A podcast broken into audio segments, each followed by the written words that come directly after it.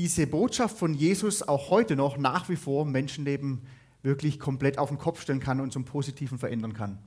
Ich war selber früher so ein Jugendlicher, der viel Blödsinn gemacht hat.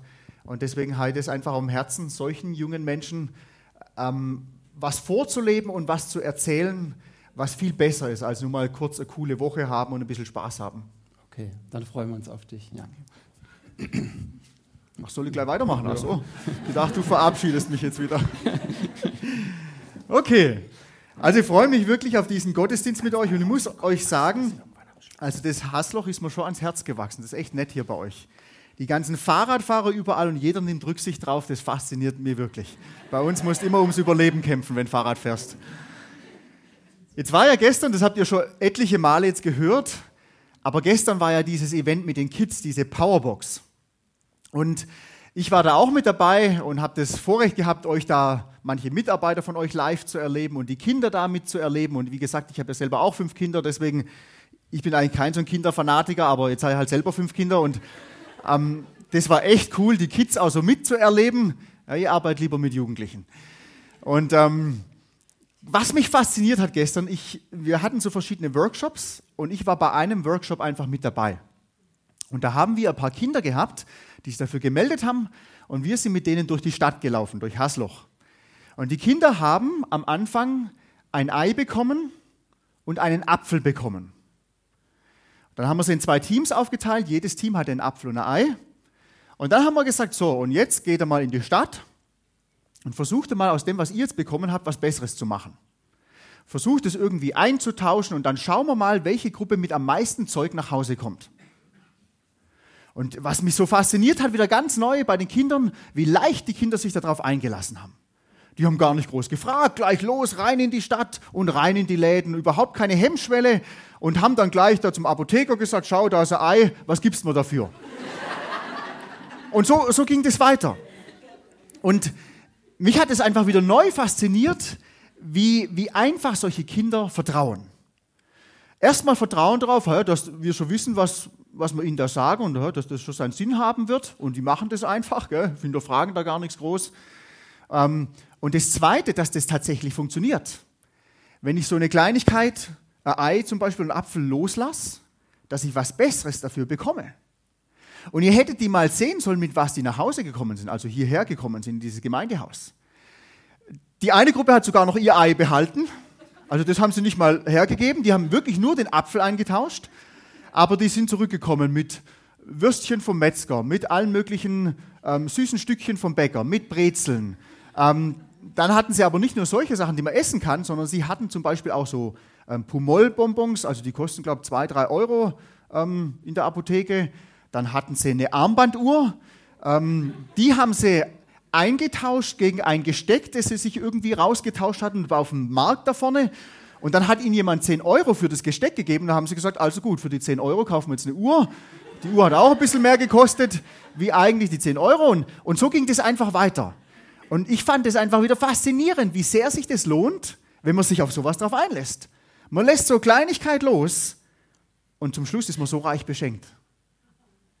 Aber was mir da auch wieder neu bewusst geworden ist, ich arbeite ja nicht nur mit Kindern und Jugendlichen, sondern auch mit Erwachsenen. Ich mache sehr viel mit Erlebnispädagogik und wir machen ja solche Events zum Teil auch mit Erwachsenen. Citybound nennt sich das Ganze.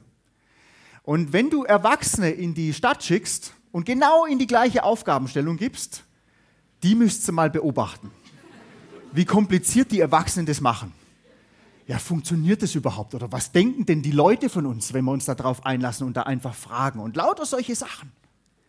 Das ist wirklich interessant und auf der anderen Seite erschreckend, wie kompliziert wir als Erwachsene das Leben oft machen.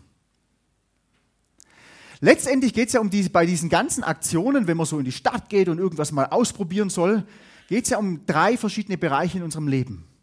Es geht um die Komfortzone, man könnte sagen, das ist das Wohnzimmer in unserem Leben, da wo wir uns alle wohlfühlen, zu Hause fühlen. Dann geht es um die Lernzone, da wo man die eigene Komfortzone vergrößert, aber mal raus, bereit ist rauszugehen, was Neues zu erleben, was Neues zu erfahren, wo man sich vielleicht unsicher fühlt und ein bisschen Angst davor hat oder ungewiss ist. Aber man macht Erfahrungen, die letztendlich die eigene Komfortzone vergrößern. Wenn man nie rausgeht in die Lernzone, bleibt man immer nur in der kleinen Komfortzone. Und die Komfortzone wird nie größer, wenn man da immer nur drin bleibt. Da stagniert das Wachstum als Persönlichkeit. Und dann gibt es noch einen dritten Bereich, das ist ein noch größerer Kreis, das ist die sogenannte Panikzone. Gibt es auch. Und da kommen Menschen manchmal ganz schön schnell rein, je nachdem, in was für eine Situation man sie reinführt. Die Panikzone ist die Zone, die so weit außerhalb meiner eigenen Komfortzone ist, dass ich nichts mehr dazulernen kann. Da blockiere ich einfach.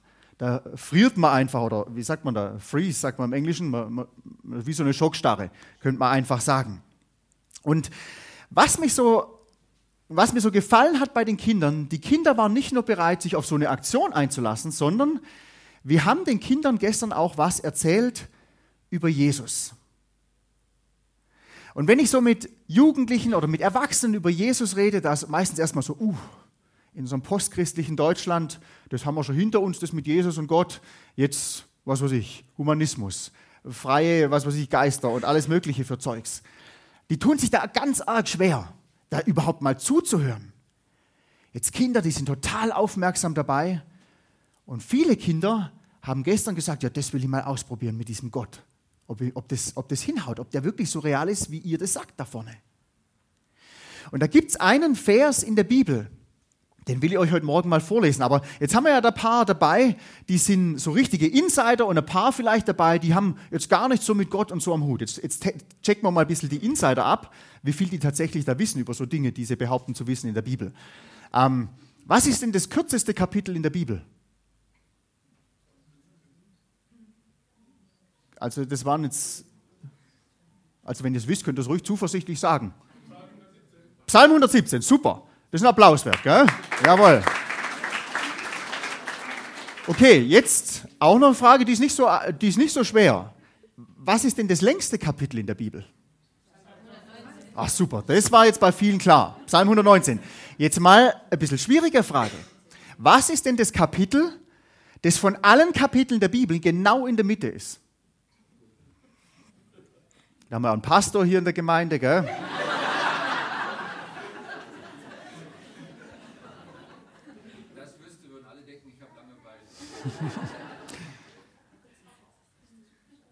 Habt ihr irgendeine Idee oder Vorstellung? Irgendwas im Alten Testament, das war schon mal gut.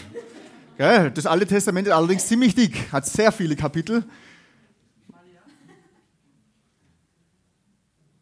Schau, wir denken schon wieder zu viel, wir Erwachsenen. Eigentlich ist doch ganz logisch. Psalm 117 ist das kürzeste, Psalm 119 ist das längste und Psalm 118 ist genau in der Mitte der Bibel.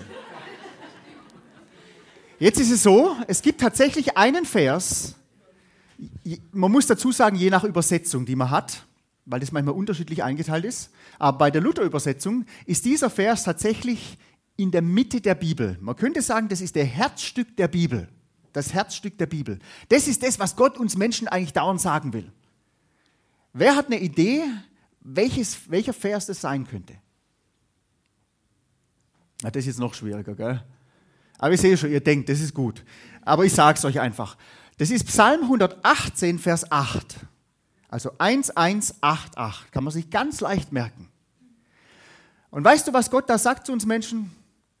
Er sagt ganz einfach, es ist besser, auf den Herrn zu vertrauen, als auf Menschen zu vertrauen.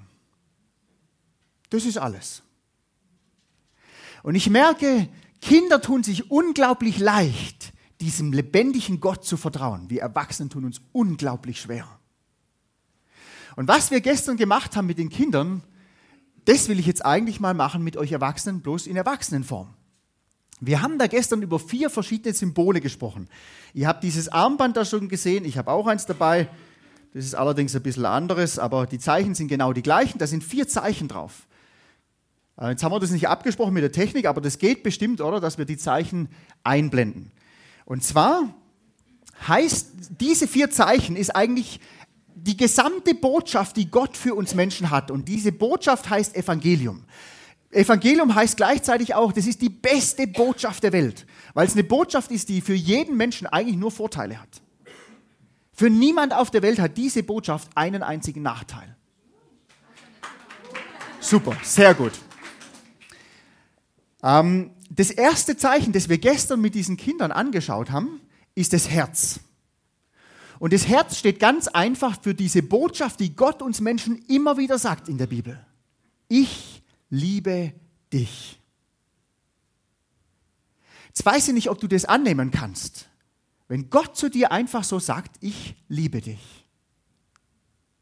Denn diese Liebe von Gott, die ist ganz anders als das, was vor allem wir Erwachsenen kennen. Kinder können sich da vielleicht noch ein bisschen was drunter vorstellen. Ja, ist einfach jemand, der mich liebt, so wie mein Papa und so weiter. Aber wir Erwachsenen, was verstehen wir denn unter Liebe und Wertschätzung? Ja, das, was wir halt im Alltag erleben. Wenn ich viel Leistung bringe, dann bekomme ich Liebe und Wertschätzung und wenn ich versage, werde ich rausgeschmissen. Und diese Botschaft auf diese Botschaft zu vertrauen, Gott liebt mich, das persönlich anzunehmen, das fällt uns Erwachsenen unglaublich schwer. Weil die Liebe von Gott ist ganz anders wie jede Liebe, die wir als Menschen geben können. Selbst wenn du der tollste und liebste Papa bist, bist du doch ganz anders wie die Liebe, die Gott für uns Menschen hat. Denn die Liebe, die wir als Menschen füreinander haben, ist immer bedingt. Die Liebe, die Gott für uns hat, ist bedingungslos. Und das erleben wir nirgendwo in unserer Welt heute. Und mir ist es vor einigen Jahren schon, ist mir das so bewusst geworden, wie groß dieser Unterschied ist und dass wir das einfach gar nicht begreifen können mit unserem Verstand. Wir können das nicht begreifen. Ich habe ja fünf Kinder und meine Kinder, die sind meistens Gott sei Dank und manchmal leider sehr lebendig. Und manchmal sind die Kinder dann so richtig anstrengend, vor allem so kurz vorm ins Bett gehen und so weiter. Und da war mal meine Frau nicht zu Hause und ich habe gedacht, oh, liebe Zeit, wie soll ich den Tag noch rumbringen? Die hören einfach auf überhaupt nichts mehr. Und dann habe ich gedacht, ja, manchmal zieht es, wenn ich sie auf die Couch neben mich hinsetze und ihnen ein cooles Buch vorlese. Und dann habe ich das gemacht. Und dann saßen wir so auf der Couch und ich habe meine Kinder im Arm gehabt, alle fünf irgendwie. Und die waren da ganz aufmerksam dann beim Buchlesen. Und während ich das Buch gelesen habe, habe ich gedacht, das ist schon der Wahnsinn die bringen mich manchmal so auf die Palme, die sind manchmal so nervig, so anstrengend und trotzdem liebe ich die ohne Ende. Und mich hat es so innerlich überwältigt, dieses, diese Realität einfach von dieser Liebe für diese kleinen Geschöpfe, dass ich angehalten habe zu lesen und ihnen in die Augen geschaut und habe gesagt, wisst ihr eigentlich, dass euer Papa euch unendlich liebt? Was denkt ihr, wie die Reaktion war? Papa, wissen wir eh schon, lese endlich weiter. Und weißt du, was mir da bewusst geworden ist? Die haben keine Ahnung davon, wie sehr ich sie liebe. Die verstehen das nicht. Die nehmen das vielleicht an, aber verstehen tun sie es nicht. Und genau dasselbe ist es mit Gottes Liebe. Die Bibel sagt, dass diese Liebe unser Verständnis übersteigt. Wir können es nicht mit dem Verstand verstehen, dass Gott uns liebt. Aber das ist nicht alles in der Bibel. Wenn man jetzt hört, Gott liebt dich, dann denkt ja jeder, ja, jeder wäre ja voll begeistert von diesem Gott und würde in dieser Liebe nur so aufblühen und sprühen vor Leben und Lebendigkeit. Aber wenn man ins Leben rausschaut, dann ist es ja oft nicht so. Und das hat auch einen ganz spezifischen Grund. Wir haben da noch ein zweites Zeichen angeschaut und zwar ist es ein Zeichen, das kennt jeder aus der Schule. Jetzt haben wir alle vier schon. Hi, du verrätst ja alles schon vorher. Wir müssten eigentlich jetzt erst das zweite Symbol machen. Kannst du das machen? Jawohl. Das Geteilzeichen. Das ist ein Bruchstrich, sagt man da auch. Das heißt, das obere, die obere Zahl ist von der unteren Zahl ist sie geteilt. Oder auseinander einfach. Da ist ein Bruchstrich dazwischen. Und das ist eigentlich genau das, was, was die Bibel uns auch immer wieder sagt. Gott und Mensch unten, da ist eine Trennung dazwischen. Und zwar deswegen, weil Gott selber die Liebe ist. Er ist absolut perfekt in allem. Und wir Menschen, wir sind es nicht. Und wenn man ehrlich ist zu sich selber, also ich kann das ehrlich von mir sagen, ich liebe nicht immer die Menschen. Nicht mal meine eigenen Kinder, nicht mal meine eigene Frau. Selbst darin versage ich immer wieder. Und jetzt hat Gott mal zu uns Menschen gesagt, das lese ich euch mal vor, aus der Bibel, das ist Matthäusevangelium, das ist das erste Buch im Neuen Testament. Und da gibt es so eine ganz bekannte Predigt, die nennt sich Bergpredigt. Und da hat mal Gott zu so ein paar Religiösen gesagt, die ihn gefragt haben, ja, wie soll denn jetzt unser Leben so aussehen? Sagt Jesus zu ihnen, ihr nun sollt so vollkommen sein, wie euer Vater im Himmel vollkommen ist. Das heißt, Jesus hat zu uns Menschen gesagt, Um mit Gott überhaupt in Beziehung leben zu können, musst du genauso perfekt und tadellos sein wie Gott. Um das mal bildlich darzustellen, das habe ich gestern schon mit den Kindern gemacht. Ich habe euch da was mitgebracht. Also ich habe wirklich in der Zeit, als ich jetzt hier war, gelernt, euer Wasser zu schätzen, das ihr hier in Hasloch habt. Das ist ja echt total gut. Vor allem auch sehr kalt, wenn es aus dem, aus dem Hahnen rauskommt. ist echt gut. Und dieses Wasser ist ja total sauber und rein. Und als Gott uns Menschen geschaffen hat, da war das bei uns Menschen genauso. Wir haben auch so reines Wasser gehabt und deswegen hat man die auch miteinander vermischen können. Aber dann ist was passiert im Leben von uns Menschen, das nennt die Bibel Schuld oder Sünde. Das heißt, wir sind einfach so unsere eigenen Wege gegangen, Gott hat uns immer interessiert und wir haben einfach unser eigenes Ding durchgezogen. Das heißt jetzt nicht, dass wir unbedingt sehr schlechte moralische Menschen sind, aber das bedeutet ganz einfach, dass in unserem Leben Dinge sind, die Gott nicht gefallen und die unser Leben verschmutzen. Ja, bei manchen, es gibt Leute, die sind total gute Menschen. Die tun wenig schlechte Dinge und da ist das Wasser noch fast sauber, aber irgendwie ist doch ein bisschen so ein Dreckfleck drin. Und da gibt es andere, da würde ich mich dazu zählen, gell, da ist das richtige Saustall. Also, wenn ihr mich vor ein paar Jahren kennengelernt hättet, ihr hättet wahrscheinlich nichts mit mir zu tun haben wollen. Und das Problem, das wir jetzt haben, ist, Gott absolut perfekt, absolut rein. Und wir Menschen, der eine ist das Wasser vielleicht ein bisschen sauberer, aber trotzdem verdreckt und beim anderen ist es eine richtige Dreckbrühe. Und wenn du diese zwei Wasser jetzt miteinander vermischen wolltest, dann wären beide dreckig. Und genau dafür steht der, der Bruchstrich. Da ist eine Trennung zwischen Gott, der absolut rein und perfekt ist, der die Liebe ist, und mir als Mensch, der immer wieder lieblos ist, immer wieder versagt, eben nicht vollkommen und perfekt ist. Und das Phänomenale ist aber, dass Gott sagt, ich liebe euch Menschen so sehr. Ich sage euch das nicht nur, dass ich euch liebe, sondern ich habe meine Liebe zu euch gezeigt und ausgedrückt und greifbar werden lassen.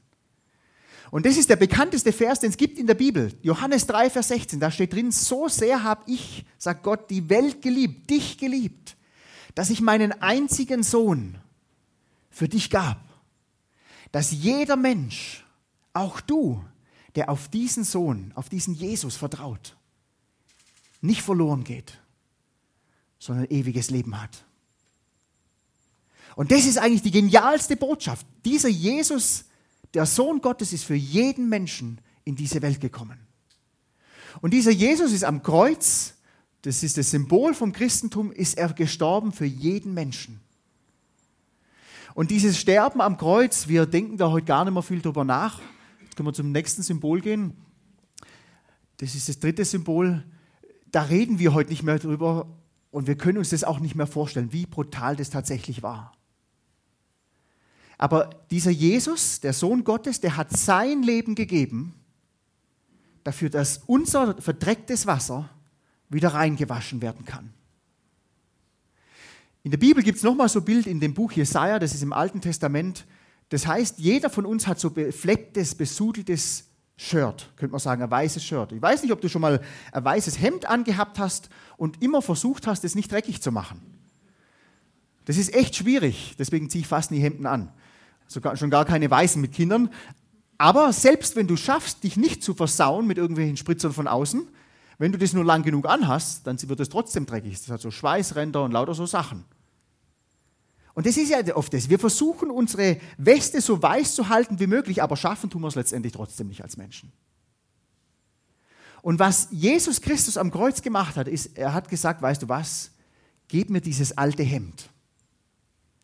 Ich gebe dir ein neues Hemd. Eine reine Weste, könnte man sagen, vor Gott. Ich bezahle mit meinem Tod am Kreuz für all deine Schuld, für alles, was falsch gelaufen ist, für alles, was dich trennt von diesem wunderbaren, liebenden und perfekten Gott. Und diese Botschaft vom Kreuz ist eigentlich die schönste Botschaft, die es gibt. Jemand anderes hat für mich bezahlt. Und nicht, dass nur Jesus bezahlt hat für uns, sondern Jesus Christus ist auch erstanden von den Toten. Und deswegen geht es im Leben mit Gott oder im Leben als Christ, könnte man auch sagen, geht es nicht darum, dass ich jetzt versuche, ein besserer Mensch zu werden. Das ist das, was viele sagen. Und die haben recht, wenn sie sagen, ja, das ist mir alles zu blöd, dass ich mich da dauernd anstrenge, ein besserer Mensch zu werden. Es geht nicht um Religion, dass du versuchst, irgendwas selber zu schaffen, sondern es geht einzig und allein darum, dass du dieses Geschenk der Vergebung annimmst, Jesus in dein Herz einlädst und der, der lebendige, auferstandene Jesus Christus in dein Leben kommt und dich von innen nach außen verändert.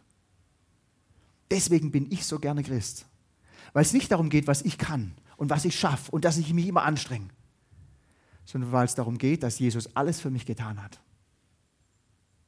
Und dass ich im Vertrauen seine Vergebung annehmen kann und dass ich im Vertrauen das neue Leben, das er mir schenken will, annehmen kann und erleben darf. Und vor allem andere um mich herum erleben das, wie er mein Leben auf den Kopf stellt. Und diese Botschaft haben wir gestern den Kindern weitergegeben. Und dann gibt es da noch ein letztes, ein letztes Zeichen. Ist auch ein ganz bekanntes Zeichen, mit dem kann jeder was anfangen. Ihr seht es da an der Leinwand, das ist das Fragezeichen. Weil letztendlich ist es einfach nur ein Angebot, ein Geschenk, das Jesus Christus jedem Menschen macht. Und wie es ist mit so jedem Geschenk, die große Frage, nimmst du es an oder eben nicht? Wir sagen manchmal, es wäre blöd, ein Geschenk nicht anzunehmen. Und doch tun wir uns alle so schwer. Je älter wir werden, desto schwerer tun wir uns, Geschenke anzunehmen. Wir wollen immer Gegenleistung bringen. Einfach was annehmen und nichts dafür zurückgeben, das fällt uns sehr schwer. Das hat nämlich was mit unserem Stolz zu tun. Wir wollen ja auch was dazu beitragen. Wir wollen auch was leisten. Aber genau darum geht es letztendlich. Im letzten Buch der Offenbarung, letzten Buch der Bibel, da sagt noch Jesus Christus zu uns Menschen, und ich finde es so schön, weil das so gut zu diesem Gottesdienst passt. Wir werden ja nachher da zusammen Mittag essen, oder die meisten zumindest. Und in der Offenbarung Kapitel 3, Vers 20 spricht Jesus übers Essen.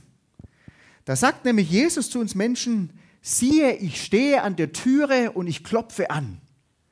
Wenn jemand meine Stimme hört und die Tür aufmacht, zu dem werde ich hineinkommen und werde mit ihm essen. Ein total schöner Vers. Also was Gott zu uns Menschen hier sagt, ist, ich klopfe an deiner Herzenstür. Und ich mache dir dieses Angebot. Vergebung, neues Leben, ewiges Leben, weiße Weste, Himmel. Und ich stehe mit diesem Angebot vor der Tür und ich klopfe an deinem Herzen. Und du hast die freie Wahl, weil ich dich liebe. Liebe lässt immer eine freie Entscheidung. Weil ich dich liebe, hast du die freie Wahl, ob du die Tür öffnest oder ob du sagst, ah, ich vertraue lieber auf mich selber, ich manage das so selber. Oder auf irgendwelche Kirchen oder auf irgendwelche Institutionen oder irgendwelche andere Menschen. Oder ob du die Tür aufmachst und sagst, Jesus Christus, ich will auf dich vertrauen. Komm du rein in mein Leben. Vergib du mir meine Schuld. Und schenk du mir Gemeinschaft wieder mit Gott, mit demjenigen, der die Liebe selber ist in Person. Und wie das so ist mit Beziehungen, Beziehungen sind nie gut, wenn sie erzwungen werden. Und genauso ist es mit Gott auch. Ich sage immer, Jesus ist viel zu wunderbar, als dass man den irgendjemand überstülpen könnte oder aufzwängen oder manipulieren könnte. Es ist eine freie Entscheidung, die du und ich für uns treffen können oder auch nicht. Mit allen Konsequenzen, die es mit sich bringt. Stell dir einfach mal vor, hier vorne ist so eine Eheschließung. Und der Pfarrer steht jetzt da, ein Männlein, ein Weiblein steht da, ja, wir machen das mal noch so altherkömmlich, wie das die Bibel beschreibt. Und dann fragt der, der Pfarrer fragt ihn, du, willst du sie heiraten? Und er sagt, ja, ich will. Und dann fragt er, wenn dir hustet, das interessiert, das ist völlig okay. Also das, das stört uns auch nicht. Also ihr braucht euch da nicht, da kriegt man manchmal so Schweißausbrüche, ist völlig okay. Also zurück zu unserem Beispiel. Er fragt ihn, willst du sie heiraten? Er sagt, ja, ich will, so von ganzem Herzen. Und dann fragt er sie, du willst du ihn auch heiraten? Und dann wird sie so ein bisschen nervös und sagt, ha, der ist ja hübsch und der ist nett und wir kennen uns schon lang und eigentlich hat es nur Vorteile, wenn ich ihn heirate und ja, reiche Eltern hat er auch und eigentlich, eigentlich passt alles, aber Ja zu sagen, das ist mir schon zu extrem. Also, na, ich, ich so bis das der Tod uns scheidet, nein, das mache ich nicht. Jetzt mal die Frage, gibt es da eine Ehe? Ja, nee, gibt es nicht. Gell? Muss freiwilliges Ja sein von beiden Seiten. Gibt es eine riesen Party danach? Ja, hoffentlich auch nicht. Gell? Anderes Szenario, genau das Gleiche. Jetzt machen wir es mal andersrum. Der Geistliche fragt sie, willst du ihn heiraten? Und sie sagt, ja, ich will. Und jetzt fragt er ihn, willst du sie heiraten? Und er sagt, ja, es passt eigentlich alles. Und sie ist schön und sie, sie passt gut zu mir und wir, wir lieben uns ja wirklich von ganzem Herzen und es wäre schön, für immer mit ihr zusammen zu sein. Aber ja zu sagen, das ist ein bisschen zu extrem. Nein, sage ich natürlich auch nicht. Aber ich bleibe einfach neutral. Das ist die große Frage. Gibt es eine Beziehung? Nein. Gibt es eine Riesenparty danach? Nein. Was braucht es, damit es eine Beziehung gibt? Es braucht ein freiwilliges Ja von beiden Seiten. Und Gott hat dieses freiwillige Ja zu deinem Leben schon längst gesprochen in Jesus Christus. Der hat gesagt, weißt du was, ich liebe dich so sehr. Ich habe meinen einzigen Sohn für dich gegeben, damit du wieder Gemeinschaft mit mir haben kannst. Ich sage bedingungslos Ja zu dir. Die Frage ist, was antwortest du darauf? Und das ist die große Frage für dich persönlich. Vertraust du lieber auf dich oder auf irgendwas oder auf irgendjemand? Oder sagst du heute, ja, ich will auf diesen Jesus vertrauen, auf das, was er für mich getan hat am Kreuz. Und ich will darauf vertrauen, dass es genug ist, mir Vergebung zu schenken und ewiges Leben. Das ist deine Entscheidung. Und ich werde zum Abschluss jetzt einfach noch ein kurzes Gebet sprechen. Und vor diesem Gebet lasse ich einfach so einen Moment der Stille. Kannst du, wenn du willst, noch mal drüber nachdenken. Und wenn du denkst, ja, eigentlich würde ich das gerne machen, dann, dann will ich dir Mut machen, dann schieb das nicht auf die lange Bank, wo es irgendwo mal liegen bleibt. Sondern komm auf jemanden zu von dieser Gemeinde, kannst auf mich zukommen oder auf den Oliver, der die Moderation gemacht hat, oder auf den Carsten, den Pastor, und, und, und frag da nochmal, wie kann man denn das machen, so Jesus einladen? Du kannst es aber auch selber machen, du brauchst da niemanden dazu. Du kannst Gott das einfach sagen, dass du dieses Geschenk von ihm annehmen willst, diese beste Botschaft der Welt. Und dass du dein Vertrauen nicht mehr auf dich selber setzt, sondern auf Jesus Christus und das, was er dir schenken will und was er für, dir, für dich getan hat. Machen wir einen kurzen Moment der Stille und dann bete ich noch zum Abschluss.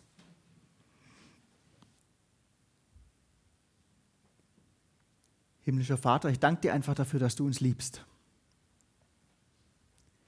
Und ich danke dir dafür, dass du uns liebst.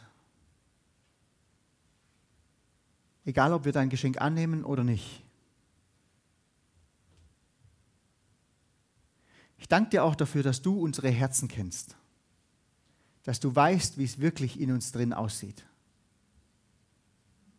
Und ich danke dir dafür, dass wir uns öffnen dürfen vor dir, ehrlich werden vor dir und uns verletzlich machen dürfen vor dir, ohne dass du es ausnutzt und uns kaputt machst dabei. Und himmlischer Vater, wenn in diesem Raum jemand sitzt, der noch nicht diese Gewissheit hat, dass er zu dir gehört, dein Kind ist, und die Ewigkeit in Gemeinschaft mit dir im Himmel verbringt, dann will ich darum bitten, himmlischer Vater, dass du durch deinen Geist an diesem Menschen wirkst und dass er erkennt, dass er dich braucht.